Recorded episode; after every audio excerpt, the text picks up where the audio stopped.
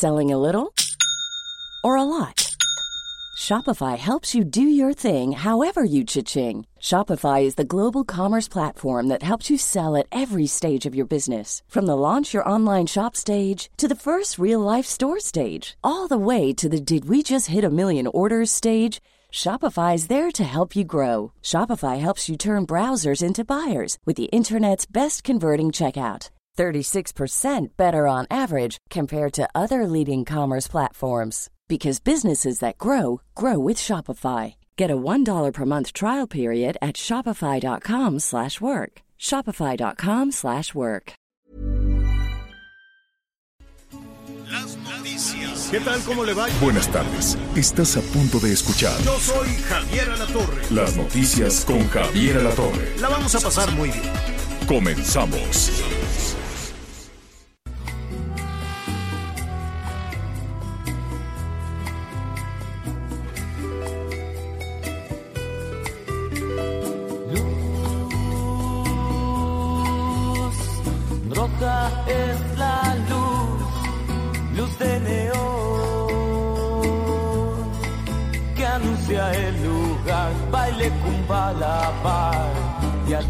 A ver, esta es una gran, gran canción.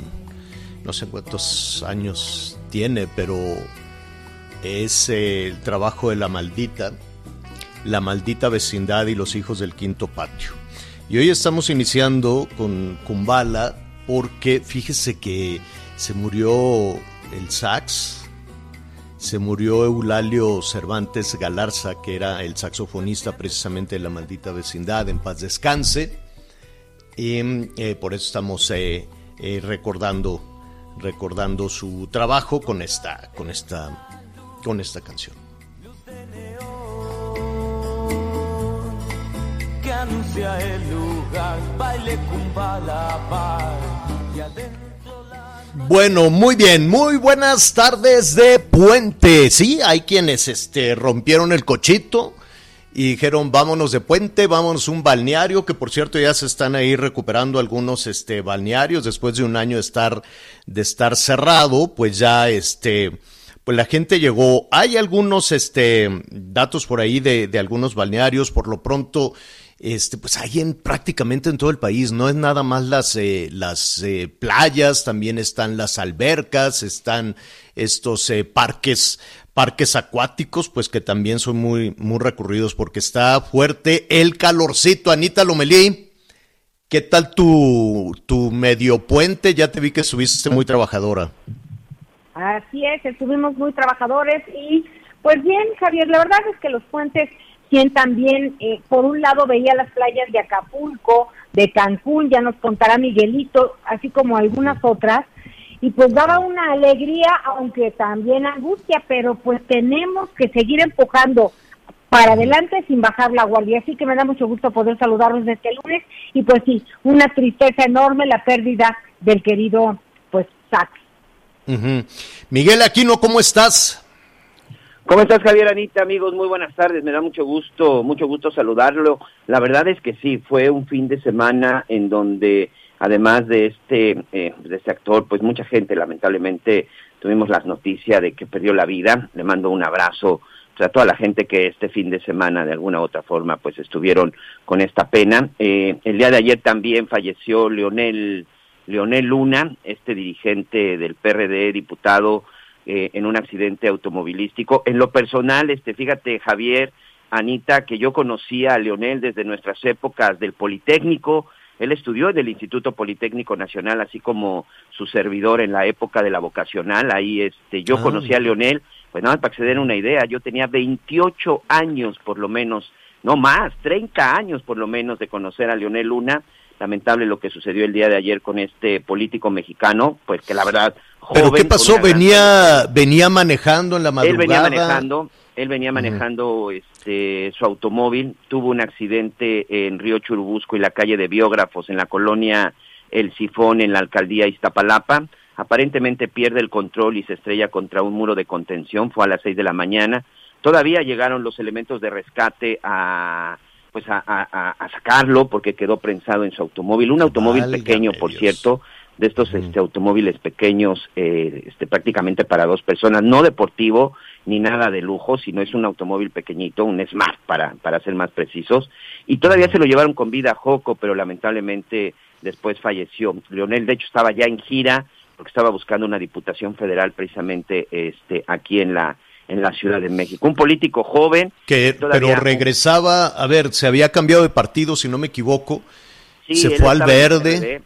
Estaba en el PRD y en el verde, que bueno, ya sabes, finalmente ahí también mucho que ver con las cuestiones ahí este, de, de, los políticos, pero sí, pues el día de ayer lamentablemente también pues amanecimos con esa noticia, insisto en lo personal, un abrazo, este, un abrazo a su esposa, a su familia, a los amigos, a la comunidad politécnica, muchos, muchos años, líder estudiantil, desde chavo, ¿eh? desde chavo ya se, ya se veía, ya se le veía la casta de político a Leonel. Lamentablemente, pues ayer, este, este conocido, buen amigo y compañero, pierde la vida en este accidente. Así que, pues sí, la verdad, pues unas, estas cosas que, que, no tuvo nada que ver, por supuesto, con la pandemia, pero estas cosas que de repente sí te sorprenden. ¿eh? Bueno, nuestros amigos que nos escuchan eh, en diferentes partes del país, desde luego los saludamos de punta a punta en esta transmisión especial, pues eh, habrá que estar pendiente de los eh, nuevos localidades, municipios, dónde se va a aplicar la vacuna. Vamos despacito, lento, lento, pero, pero se mueve, pian pianito. Por lo pronto, en la Ciudad de México se anunció esta mañana que la vacuna eh, se va a aplicar ahora en, bueno, a partir del miércoles, a partir del miércoles en la Venustiano Carranza. A partir del miércoles en la Venustiano Carranza, del 17, que es el cumpleaños de Julieta, mi hermana, le mandamos un saludo anticipado, del 17 al 23 de marzo. Van a poner 12 unidades, yo quiero suponer que grandes, este, para la vacunación. Ojalá en la Ciudad de México, yo espero que en la Ciudad de México tomen nota de lo que hicieron, por ejemplo, en Valle de Bravo, de lo que hicieron, por ejemplo, en, eh, Toluca. ¿no? Este, pues que se dejen ayudar. ¿Qué tiene de malo que se dejen ayudar por la iniciativa privada? Y, que den la posibilidad. Mira, el sol está, estuvimos este fin de semana a 30 grados en la Ciudad de México. Eh, que es, es muy fuerte, desde luego, para una ciudad que jamás llega a esas temperaturas. Entonces yo me quiero imaginar a Anita Miguel, los adultos mayores de la Venustiano Carranza, bajo la radiación, que es peligrosísima la radiación eh, solar en la Ciudad de México, con la nata de contaminación que hay, con todo el cochinero que hay, pues imagínese usted tener ahí a los adultos mayores este, parados, sentados en la banqueta, en una sillita, en lo que sea si abren estos macrocentros. La verdad es que no, no, no sé todavía, sé que lo van a aplicar en la Venustiano Carranza, pero todavía no queda muy claro en qué sitios, Anita Miguel, ojalá pudieran aplicarle la vacuna en un carro, ¿no? Sí, fíjate que eh, es interesante. Venustiano Carranza, para nuestros amigos en el interior de la República, es una demarcación, eh, yo sí llamaría una de las más este, concurridas, una de las más visitadas, más que habitadas, visitadas porque se encuentra pegada a la zona centro. Parte de la Venustiano Carranza, por ejemplo, pues es eh, una zona de la Merced, una zona incluso de, del mercado de Jamaica, muy cerca de la muy cerca de la alcaldía tenemos también ahí varios varios mercados, incluso la zona de la de la propia Cámara de Diputados, es decir, se encuentra en una zona muy muy pegada al centro y se van a colocar cerca de 90 mil vacunas, señor. Es, es una cantidad impresionante de vacunas que espero que pues se, lleve a cabo de la manera más rápida. ¿Qué lugar pues podría ser utilizado en la Venustiano Carranza? Perdón, Anita, creo que podría ser la alcaldía o algunos deportivos que están pegados a la colonia Morelos, que también pertenecen a la zona de la alcaldía Venustiano Carranza. Sí, Anita. Será en las antiguas instalaciones de la primera región militar ubicadas en la calle Alberto Santos Dumont, en la colonia Aviación Civil y en el internado número 17 de la Secretaría de Educación Pública, eh, que está en la avenida Circunvalación 87, Colonia Morelos. En un internado. En un internado. en un, así de niñas y niños, en un internado. Sí, sí, en una cuestión educativa. Oh, pues otra vez hacer fila en la banqueta. Y hay que tener mucho orden con, con esto de, el, de las letras, porque pues es importante en la medida de las posibilidades pues acudir esos días Y también, Javier, algo importante es que dijo la jefa de gobierno que se va a dar, se va a vacunar la, la segunda dosis de Sputnik B en Tláhuac, Xochimilco e Iztacalco. Sí, Sí, sí, que eso también se estaba generando muchísimas dudas, ¿no? De, de qué pasó con la segunda dosis. Bueno, pues ya viene la segunda dosis. Hay también personal médico que sigue esperando este eh, la, segunda dosis. Pero bueno, la buena noticia es que ah, ya viene otras, ¿cuántas son? 90 mil vacunas. 90 mil vacunas para adultos que se van a aplicar en Venustiano Carranza, sí, señor. Ajá, 90 mil vacunas para eh, adultos mayores. Hay que estar pendiente del inicio, supongo que va a ser por orden alfabético, el miércoles 17 de marzo, eh, todos los apellidos que empiecen con la letra A.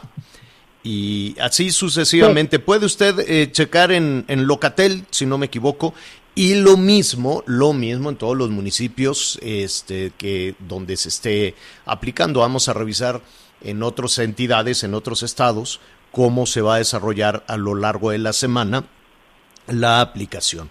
Estrellita, eso sí, hay que eh, eh, señalar que, que, en el Estado de México lo han hecho muy bien, ¿no? Lo han hecho muy bien, es la única entidad en donde pues pudieron eh, colaborar, donde se dejaron ayudar por este por, por gente que no es del gobierno y todo, y todo fluyó eh, muy bien. En la Miguel Hidalgo también, nada más que ahí en la Miguel Hidalgo de la Ciudad de México, eh, el, gobierno de la Ciudad de México dijo que llegó mucha gente que no era de ahí y que de todas formas les aplicaron la vacuna. Bueno, pues, pues ¿qué tiene eso de, de malo? ¿No?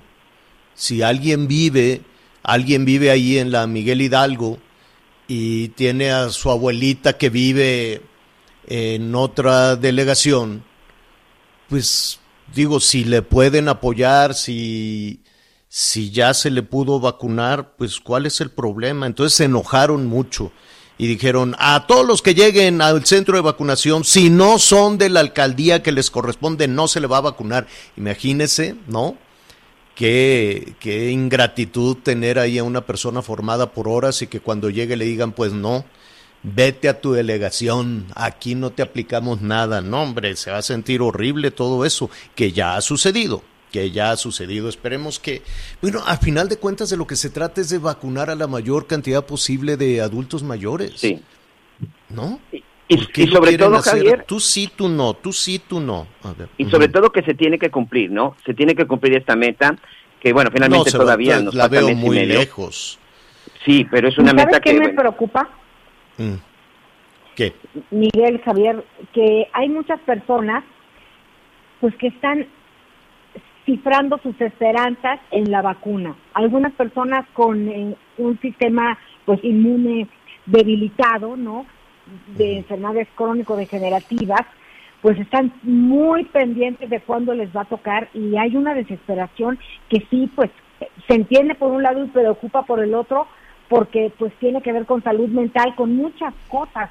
Entonces, pues híjole, es importantísimo apretar el paso porque muchas personas dependen de eso para sentirse seguras y, dar el paso de, empujar para adelante. Sí, sí. Oiga, hoy vamos a estar hablando de, bueno, de todos estos temas, desde luego. Si tiene ahí alguna duda, también llámenos, cuéntenos, cuéntenos también su, su experiencia en, en, esta, en esta situación, en este tema. Bueno, vamos a ver también cómo están las cosas del empleo. Eh, porque pues eh, mire, en eh, el estar en semáforo naranja hay entidades, recuerde que hay tres eh, estados que por lo menos esta semana estarán en semáforo verde. Esto es Sonora, Chiapas. Saludos a Chiapas. Mañana vamos a estar transmitiendo desde allá. Y este Campeche. Entonces, em, el resto del país pues tiene ya un número importante de localidades en amarillo y otros en naranja. Entonces, pues se abren las expectativas, ¿no? Hay personas que dicen, ya voy a poder recuperar el empleo. Mire, con esta historia del empleo, desde el, el cierre del 2019, yo recuerdo, Miguel Anita, eh, que hubo una pérdida importantísima de empleos entre 2000 en, eh, al cierre del 2019, inicio del 2020. Se perdieron casi eh, 400 mil, 500 mil empleos. El gobierno federal decía es culpa de las empresas, es culpa del outsourcing, son las eh, prácticas terribles de, despedir a, las personas y bueno, eh, el hecho es que se cerró muy mal y se abrió muy mal el 2020. Pero lo que habíamos escuchado por parte del gobierno federal de, eh, señalaba la, la, incluso la Secretaría del Trabajo y allí en Palacio Nacional también se decía, vamos a recuperar los empleos perdidos y no solo eso, vamos a recuperar lo perdido al cierre del 19 y vamos a recuperar dos millones de empleos más. Pues ni una ni otra cosa.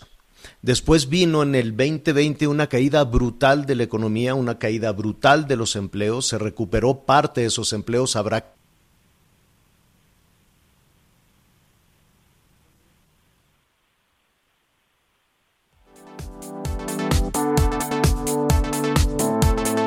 eh, que vamos a tener el día de hoy relacionado con el empleo. Un dato interesante lo que presenta Manpower, sobre todo de qué nos espera para el segundo bimestre del año.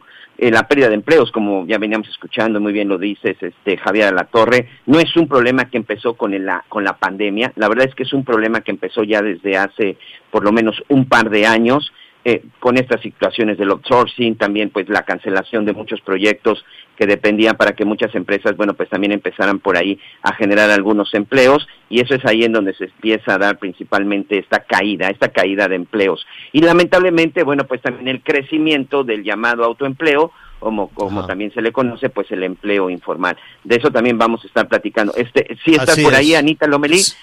Aquí estamos, aquí, aquí estamos. Ya, ya, nos recuperamos. Muy bien, les ofrezco una disculpa. Fíjese que qué barbaridad con esta, con las, eh, con el internet y con este servicio que ya hemos batallado muchísimo, lo vamos a retomar. Bueno, pues le decíamos que íbamos, este, ni siquiera cuesta arriba, cuesta abajo, con una caída brutal de casi 9%. Y ahora, pues las expectativas son de una recuperación importante, sobre todo si los Estados Unidos se va recuperando de la manera en que lo está haciendo, si el gobierno de los Estados Unidos está apoyando las empresas de la manera en que, las, en que lo está haciendo, y si eh, Estados Unidos pretende tener ya abierta y dinámica su economía para el 4 de junio, que son las metas que se está poniendo, pues todo eso necesariamente tendrá que impactar con el principal socio comercial que es eh, México. ¿Qué expectativas tenemos?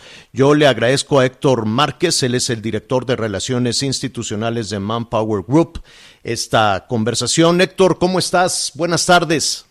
Javier, muy buenas tardes, qué gusto escucharte. Al contrario, Héctor, ¿qué expectativas tenemos? Sé que ustedes realizaron un, una, un, un ejercicio, una encuesta. ¿Cuál es en este momento eh, con lo que significa desde luego la pandemia, la caída en la, en la economía, podríamos ver un futuro inmediato pues un tanto oscuro, pero ¿qué, qué, qué piensan los generadores de empleo? De acuerdo, pues tiene razón, lo que hicimos fue precisamente hacer una, un estudio, una encuesta que hicimos en 43 países.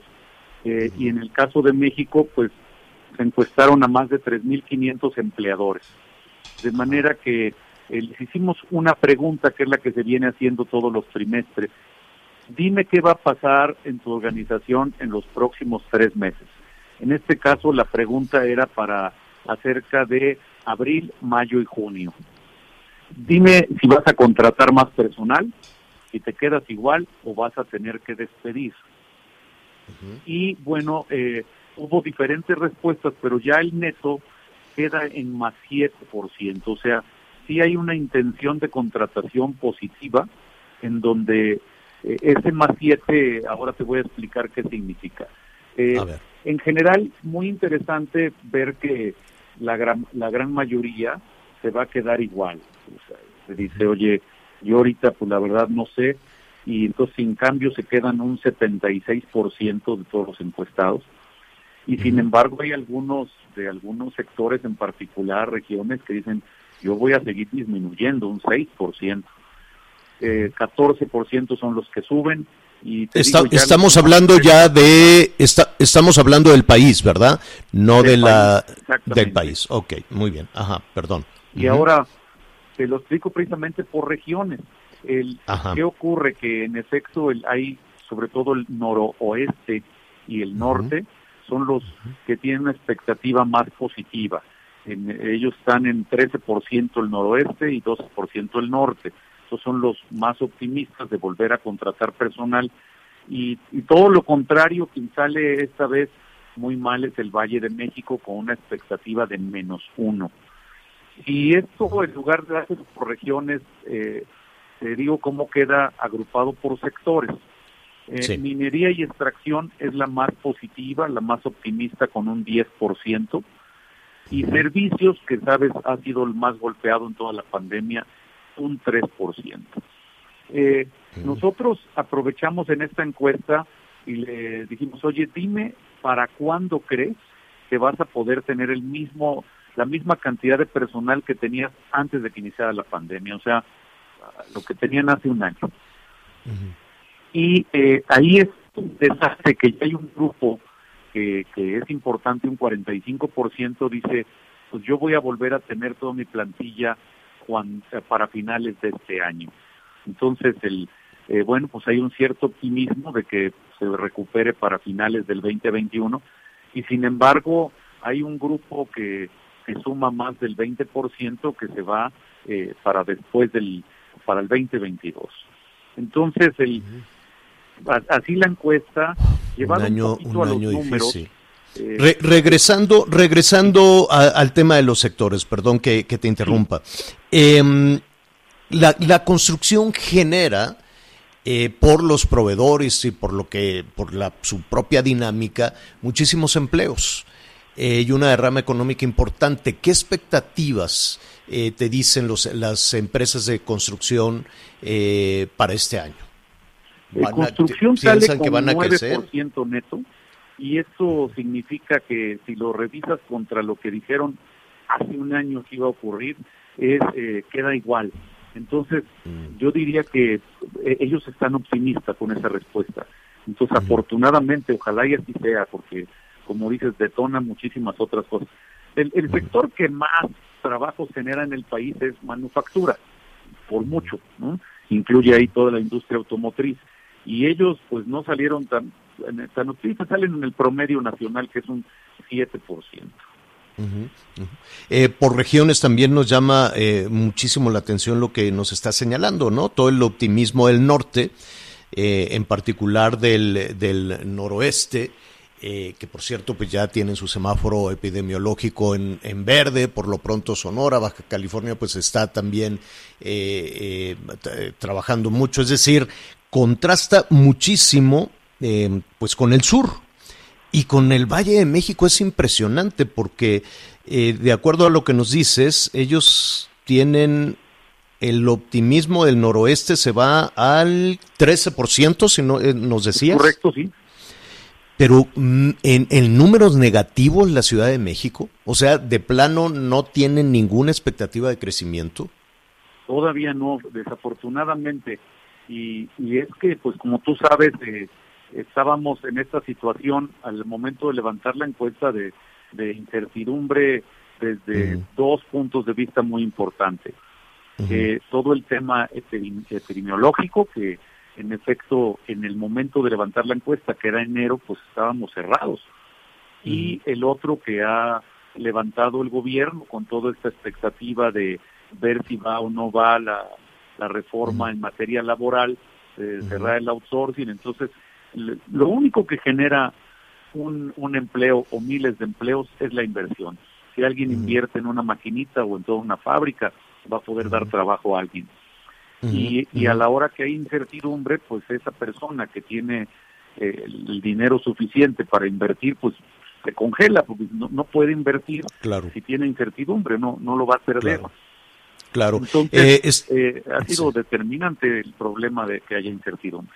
Muy útil el resultado de esta, de esta medición. Estamos con Héctor Márquez, director de Relaciones Institucionales, institucionales perdón, de Manpower Group. Finalmente, Héctor, eh, ¿tú consideras, o, o, en este ejercicio que tendrá muchísimas interpretaciones, todas muy útiles para tomar decisiones, no solo de, de empresas, también de, de la parte pública, Eh, ¿Tiene algún impacto los apoyos eh, sociales, el dinero que se entrega a diferentes, a, diferentes eh, grupos para que se refleje de esa manera? Es decir, sabemos que hay regiones del país donde pues muchísimas personas con los ingresos por cada integrante de la familia dicen, bueno, pues ya con esto, ¿no? Le dan eh, dinero al papá, dinero a la mamá, dinero al muchacho, dinero al niño, ¿no? Entonces ya reunido todo eso, dicen, bueno, pues ya con eso este, no tengo eh, mayor preocupación. ¿Impactará de alguna manera en la decisión, esto en la decisión de las empresas o no? Mira, esa, ese dinero definitivamente no genera empleos porque como lo único que genera un empleo es la inversión, que, que, alguien invierta para abrir una tienda o un gran negocio. Entonces, el, eh, definitivamente no va a generar empleos. Ahora, eh, ese, desde el punto de vista de empleos, todo ese dinero que se otorga, eh, ya sabes que hay muchas personas ahora contratadas en ese sector de servicios hacia la población, trabajando como servidores de la, de la nación, entonces, si ves ahora los números que han aparecido este año de generación de empleo, tanto en enero que fueron casi 50 mil y ahorita en, en febrero eh, otros 115. Eh, pues un sector que le ha ido muy bien es ese, en el de servidores públicos, digamos, servidores para personas de hogar, en donde sí se han contratado muchas personas, pero sería e, ese el único impacto que hay realmente para efectos de generación de empleo. Fuera de ahí eh, es todo. Bueno, se, se, pensaban que esa que esa estrategia podía reactivar el, el consumo y de alguna manera al reactivar el consumo o mantenerlo, este pues podría no generar en, cadena algún beneficio. Pero ya vimos que por lo pronto en el centro no en el sureste tampoco y en la Ciudad de México menos. O sea no no no tuvo ese ese impacto que que se había anunciado como estrategia definitivamente. Héctor, pues eh, vamos a, conocer tu, tu eh, los resultados de la encuesta. Yo creo que tiene muchísimas, muchísimos elementos, no solo de interpretación, sino herramientas muy útiles para la toma de decisiones. Las cosas de a poquito van cambiando. Esperemos que se puedan reflejar, desde luego, en lo más importante, que es poder tener un empleo. Y si nos permites, en otra, en una siguiente conversación, Héctor, poder hablar de qué tipo de empleos eh, van a generar las empresas, ¿no? ¿Qué calidad de los empleos eh, son las, los que las empresas estarían en posibilidades de generar? ¿Qué te parece? Encantado, porque sí se está generando mucho empleo, sobre todo de carácter temporal, y esa es una excelente alternativa. Mientras sea formal, la gente debe emplearse y no dejarse arrastrar por la situación de pandemia, ahora una situación económica. Entonces quedo a tus órdenes y mientras tanto toda esta encuesta y los, los demás estudios están en nuestra página, de manera que con mucho gusto ahí en, la parte de www.manpowergroup.com.mx diagonal estudios, ahí pueden consultar todos los detalles de esto. Perfecto, muy bien, correcto. Pues Héctor Márquez, director de Relaciones Institucionales de Manpower Group, gracias. Gracias a ti, Javier, excelente día. Hasta luego. Una, una pausa. Volvemos. Siguen con nosotros. Volvemos con más noticias. Antes que los demás. Heraldo Radio. La HCL se comparte, se ve y ahora también se escucha.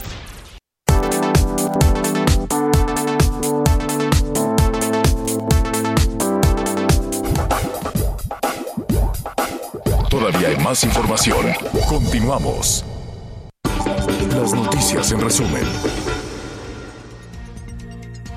Leonel Luna, delegado de Álvaro Obregón, falleció la madrugada de este domingo luego de tener un accidente vehicular en la alcaldía Iztapalapa de la Ciudad de México.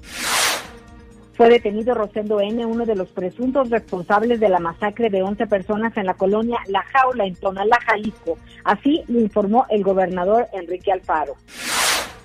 Este lunes inició la primera etapa de vacunación en adultos mayores de 70 años en el municipio de Pesquería y Escobedo, en Nuevo León. En este fin de semana de puente, las playas de Veracruz lucieron totalmente abarrotadas por turistas de la entidad y de otros estados del país. Por ello, las autoridades de Coatzacoalcos pues restringirán el acceso a las playas en Semana Santa. El reporte carretero.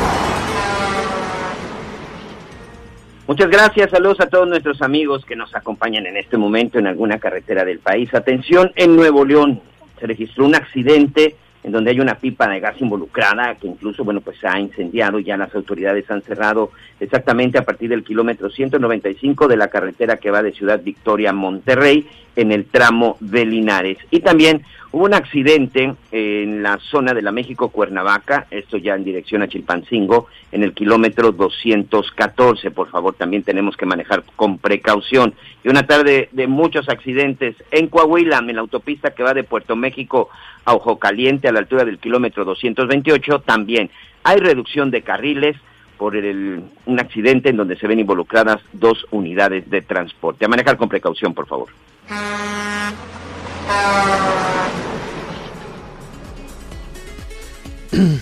Bueno, muy bien, gracias Anita, gracias, gracias Miguel. Eh, todos los presidentes, de, bueno, por lo menos de, de, quienes llevamos, llevamos más o menos una, una relación ahora sí que a su servidor, a Anita, a Miguelón, pues que hemos estado pendientes desde Cedillo para acá, ¿no? Más o menos. Sí, sin duda. Sí, ¿no? Sí, de, del 94 más o menos para acá. Entonces, pues eh, Cedillo, Fox, Calderón, Peña, ¿no? Todos siempre dicen que van a ser unos presidentes respetuosos de las leyes, todos lo dicen, que no van a tener el control del poder legislativo, todos lo dicen, que no van a estar controlando a las diputadas y a los diputados, ¿no? Pero sabemos que así es. Sabemos que los diputados, por ejemplo, pues eh, en lugar de representarnos como ciudadanos, que esa sería su tarea, pues responden desde luego a las indicaciones primero de sus partidos o antes eran las bancadas de los gobernadores y ahora pues están eh, respondiendo a las órdenes del Ejecutivo, es decir, de la Presidencia de la República. Y en muchas ocasiones todos los presidentes habían también eh, buscado tener el control del Poder Judicial. En la estructura de gobierno tendrían necesariamente que ser poderes independientes, eh, poderes autónomos, independientes, con fuerza, cada uno de los tres, el Ejecutivo, el Legislativo y el Judicial. Y decir, bueno, eh, evidentemente un legislador puede quejarse, un legislador puede quejarse del Poder Ejecutivo, puede quejarse del presidente, puede quejarse también de los jueces, puede quejarse también del, del, del Poder Judicial, lo mismo, ¿no? El Poder Judicial puede quejarse de los otros poderes, pero no tratar de tener el control, quiero suponer. Y esto viene a, cuento, digo, a, propósito de, de, lo que ha sucedido en los últimos días después de esta iniciativa eh, para la reforma de la industria eléctrica. ¿No? En la apuesta que se tiene desde el Ejecutivo, fortalecer a la Comisión Federal de Electricidad y de paso fortalecer a Petróleos Mexicanos y hacer una modificación a la industria eléctrica. Sin chistar, el Poder Legislativo le dijeron no se le cambie ni una coma y así lo hicieron. No le cambiaron ni una, ni una coma y en ese y en otros casos pues han estado supeditados al Poder eh, Ejecutivo, a la Presidencia de la República. ¿Qué está pasando con el Poder Judicial? Hoy el presidente dio a conocer que envió ya una carta a la Suprema Corte eh, en, eh, en, este caso al presidente de la Suprema Corte, y eh, quejándose desde luego de, eh, pues de, de, que la industria, de que su proyecto de la industria eléctrica pues está manoseado, es, hay amparos, y dice, ¿cómo es posible que no me estén apoyando a mí y que estén apoyando a las empresas. Y lo mismo sucedió con los abogados, ¿no? Le dio por ahí una repasada. Creo que tenemos, si mi producción sí, me, me, indica, vamos a escuchar lo que dijo el presidente de la República. Es una carta con relación a la actuación de un juez que concedió una suspensión de manera veloz, se cumplió como pocas veces, de que la justicia tiene que eh, ser expedita. Hay quienes solicitan la suspensión, la protección de eh, la justicia y tardan en ser eh, atendidos, pero aquí fue vía rápida. Bueno, hay eh, evidentemente desde hace ya, no, no es este el único incidente que, se ha registrado en, estos julio, señor, también... desencuentros, ¿no? ¿Cuándo fue, Miguel? También en julio, el 3 de julio, cuando empezaron a salir también los primeros amparos que tenían que ver este con las cuestiones de la reforma eléctrica, con las cuestiones también de las de, de, la refinería de Dos Bocas y todo esto. También habló de los abogados, dijo que los abogados mexicanos son los más ricos del mundo. También por ahí debemos de tener ese sonido. Lo, lo, vamos a, recuperar en un, en un momentito más. Dijo que habría que acusar a los abogados de traición a la patria por defender intereses eh, de, las, de las empresas y no los intereses de públicos, ¿no? Los intereses o el, o el proyecto que está poniendo sobre la mesa la presidencia de la República. ¿Qué dice de todo esto el Colegio de Abogados? Habrá que escuchar, desde luego, eh, opiniones al, al, al, respecto. Esta tarde le agradezco a Claudia De Buen, presidenta de la Barra Mexicana del Colegio de Abogados, esta comunicación. Eh, presidenta, ¿cómo le va? Buenas tardes. Hola, Javier, qué gusto saludarte y, y saludo a tu público, desde luego. Em, ¿qué, ¿qué, opinas? En principio, eh, lo comentábamos hace, hace un, minutito antes de, entrar en comunicación contigo. Escuchamos, hemos escuchado desde hace muchísimo tiempo, o por lo menos el seguimiento que, que en los últimos veintitantos años, 25 años, hemos dado los presidentes de la República, siempre dicen, seremos respetuosos de los otros tres poderes. Y en los hechos no es así. ¿Qué, qué, qué opinas en, en general de esta tendencia que tenemos en México del Ejecutivo? Pues es una pésima tendencia que habla muy mal de la división de poderes, en donde evidentemente en una república democrática los tres poderes tienen que tener una este, fuerza igual, ¿verdad? Y aquí en México que ha habido un presidencialismo, perdón, más este, digamos, agudo, se, percibe como que es el poder fuerte. Y en realidad los tres poderes tienen que tener un equilibrio para que pueda funcionar una república democrática de forma adecuada. Ahora, eh, tiene el poder ejecutivo, quiero suponer, el derecho de criticar o de buscar los, eh, los eh, las rutas, la vía para eh, impulsar sus propuestas. En este caso de la reforma eléctrica, la posición del Ejecutivo de decir pues que se investiguen a los jueces y los jueces tendrían que estar de mi lado. Em, vaya, eh, está defendiendo su proyecto. Sí, sí, pero mira, no es la forma de defender el proyecto denostando a los jueces o al Poder Judicial. La independencia del Poder Judicial es fundamental y debe de, vamos, no debe de criticar, si mucho menos con nombres y apellidos a los juzgadores, ¿no? Me parece, y a los abogados, desde luego, como lo hizo hoy en la mañana también. Este, el, juez, el, el presidente tendría que tener la información de que cuando se admite una demanda de amparo, lo primero que se solicita y que hay que resolver es si procede la suspensión provisional. Ese es inmediato, ese es, un, ese es el primer, eh, digamos, el primer acuerdo que un juez que admite una demanda dicta. Esto no es nada excepcional. La, la, la suspensión provisional solamente es cuando el juez considera que existen elementos suficientes para que de no suspender la entrada en vigor o la continuación de vigor de la ley de qué se trata o del acto de qué se trata, se causarían agravios de imposible reparación, como sería el caso. Por eso él ordenó la suspensión eh, provisional y valorará, yo supongo que muy pronto, la, procede la suspensión definitiva, que significa que mientras dure el procedimiento, o sea, el juicio de amparo, quedará suspendida la entrada en vigor o la continuación del vigor de la ley de que se trata. Por lo tanto, no es nada anormal, es lo más normal.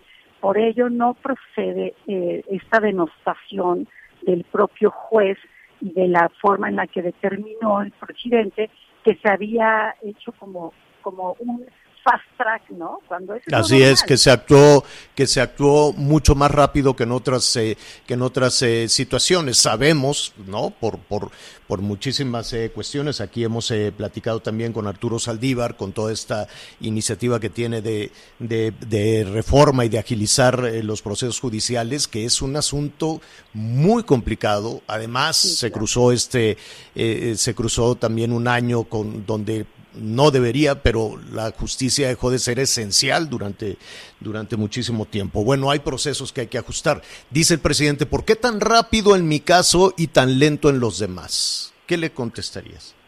No, no es rápido, es exactamente el tiempo que toma una, un auto advisorio de una demanda de amparo en donde se decreta la suspensión provisional. Es lo normal.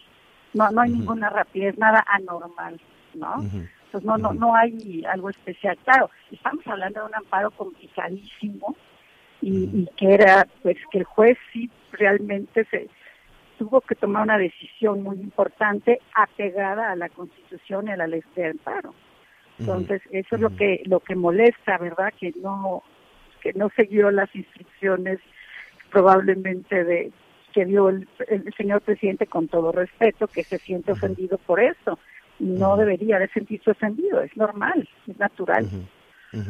Eh, cuando el presidente solicita em, eh, en, esta, en esta eh, misiva, en esta carta a la que, anunció, que se lleve a cabo una investigación este, para, para esclarecer, dice, la actuación del juez Gómez Fierro, este, por, las empresas, por los amparos a las empresas. Acusó también a, Ramón Cosío, que ya contestó, dijo, pues yo no tengo noticia de esto, ¿no? El ministro en retiro, por cierto, José Ramón Cosío. Este, ¿qué, ¿Qué es lo que se debe de investigar? Porque eh, me imagino que a cualquier persona cuando en un anuncio público en red nacional se dice investiguen a fulanito de tal, pues ya hay una, ya se siembra una sospecha de que estás haciendo algo indebido. ¿Qué se debe de investigar? En realidad no se debe de investigar nada. Lo que se podría en un momento dado hacer es presentar la, eh, digamos, revisar la conducta del juez y saber si tiene una conducta normal o sesgada a favor de alguna de las partes. En este caso no hay nada que investigar, o sea, el juez actuó conforme a derecho y, la verdad es que es lo, esta posición del señor presidente sí está vulnerando la, la seguridad incluso del juez y de alguna manera se siente como una intimidación para que no vaya a otorgar la suspensión definitiva, lo cual sí generaría una discusión importante sobre este la digamos la prevalencia del poder ejecutivo sobre los otros. A mí me parecería súper grave no que así fuera que por no eh. meterse en este conflicto el, juez este Gómez Fierro de aceptar la no suspensión definitiva porque ha sido muy muy afectado de su imagen por parte del presidente. Además Javier todos conocemos que al presidente tiene muchos seguidores, que se está, eh, digamos, poniendo en juego la seguridad de él, del ministro Retiro Cosío y de una serie de personas que están involucradas por el presidente ante los medios. Eh, finalmente, estamos platicando con Claudia de Buen, presidenta de la Barra Mexicana del Colegio de Abogados. Te robamos un minuto más para conocer tu opinión sobre la percepción que tiene los abogados el presidente. Pero para poner un poquito en contexto a nuestros amigos en el país, ¿qué te parece si escuchamos lo que dijo en... Eh, ¿qué, fecha fue, Miguel? El 3 de julio, señor. El 3 de julio del 2020. A ver, escuchemos. ¿Quiénes son los abogados más ricos del mundo? Los abogados mexicanos. Me refiero a la élite de los abogados. Hay unos abogados que están inmensamente ricos y no por su talento, sino por sus agarraderas, por su influyentismo, por su manejo político. Llegaron a tener hasta cargos y recientemente escuchamos también, eh, a propósito de abogados o de, o de firmas, firmas de, de, abogados que eh, están siendo solicitados por diferentes empresas que se quieren amparar ante las modificaciones a la ley de la industria eléctrica y dijo, bueno, si los ayudan es traición a la patria. ¿Qué, qué, qué opinan en la barra mexicana del Colegio de Abogados? Hicimos un, sí, hicimos un pronunciamiento hace unos días, digamos, unas semanas respecto de esa este, muy, muy, digamos, desafortunada declaración. Eh, recordemos que todas las personas tenemos derecho a la defensa, personas físicas o morales. Y en todo caso, recordemos también que esta ley que fue modificada generó que mucha gente, muchas personas morales, invirtieran grandes cantidades de dinero en México, generaran muchos empleos para poder este, tomar, eh, digamos, considerar la, eh, la oportunidad que les daba la ley de invertir en la industria eléctrica. Entonces, esta declaración de generar en, el público que los abogados que se dedican, que yo por supuesto no lo hago porque mi área es completamente diferente, pero que se dedican a defender a las empresas del sector eléctrico en contra de esta nueva ley y son traidores a la patria es gravísimo para nosotros ya nos, ya nos, este, desde luego ya nos pronunciamos y si la situación sigue, pues tendremos que tomar otras medidas, ¿verdad? Porque no puede ser que, que se esté denostando a la profesión cuando nosotros hacemos nuestro trabajo y estamos actuando conforme a la ley, conforme a la Constitución. Todos tenemos derecho a una defensa. Pues eh, ahí está, es, es, una situación que está en desarrollo, es un tema que justo hoy por la mañana estábamos, eh, estábamos conociendo. Eh, solo dime algo, Claudia. Yo, yo quiero suponer que los tres poderes tendrían la libertad de, de defender sus proyectos o de criticar a otros poderes. sin embargo, tratándose de quien se trata, pues el impacto puede ser pues muy grande, ¿no? Sí, desde luego, desde luego sí, porque además está dando nombres y apellidos, ¿no? Entonces, sí puede expresarse en contra o a favor de Sí, claro, de defender sus proyectos. No, yo, yo, yo me quiero imaginar a una bancada eh, de oposición haciendo una crítica muy ácida de los programas sociales, por ejemplo. y están en su derecho de hacerlo, ¿no? O me quiero imaginar que siempre ha sido mucho más cauteloso y respetuoso el Poder Judicial no, no, no recuerdo que, tenga una, una posición justo por tratarse de quién se trata y, y porque pueden este, contaminar, por decir de alguna manera, los procesos. Estarían como más atados el, Poder Judicial, pero los otros dos finalmente lo pueden hacer. Sí, claramente, claramente. El Poder Judicial no puede porque estaría predisponiéndose a una decisión que probablemente esté en curso, pero los otros dos sí, y lo pueden hacer, pero siempre con sustento en derecho, ¿me explico? No en, mm. no, en, simpatías personales o antipatías. Eso es lo que es grave. Así es. Bueno, pues te agradecemos muchísimo, Claudia. y, Y, si nos permites, pues eh, quisiéramos seguir cerca de eh, la barra mexicana del Colegio de Abogados, porque pues seguirá el tema, seguramente. No, desde luego, están estamos a sus órdenes para lo que se pueda. Gracias. Gracias, gracias Claudia. Es Claudia de Buen, la presidenta del Colegio de Abogados, de la barra mexicana del Colegio de Abogados. Una pausa, volvemos. Sigue con nosotros. Volvemos con más noticias. Antes que los demás. Heraldo Radio.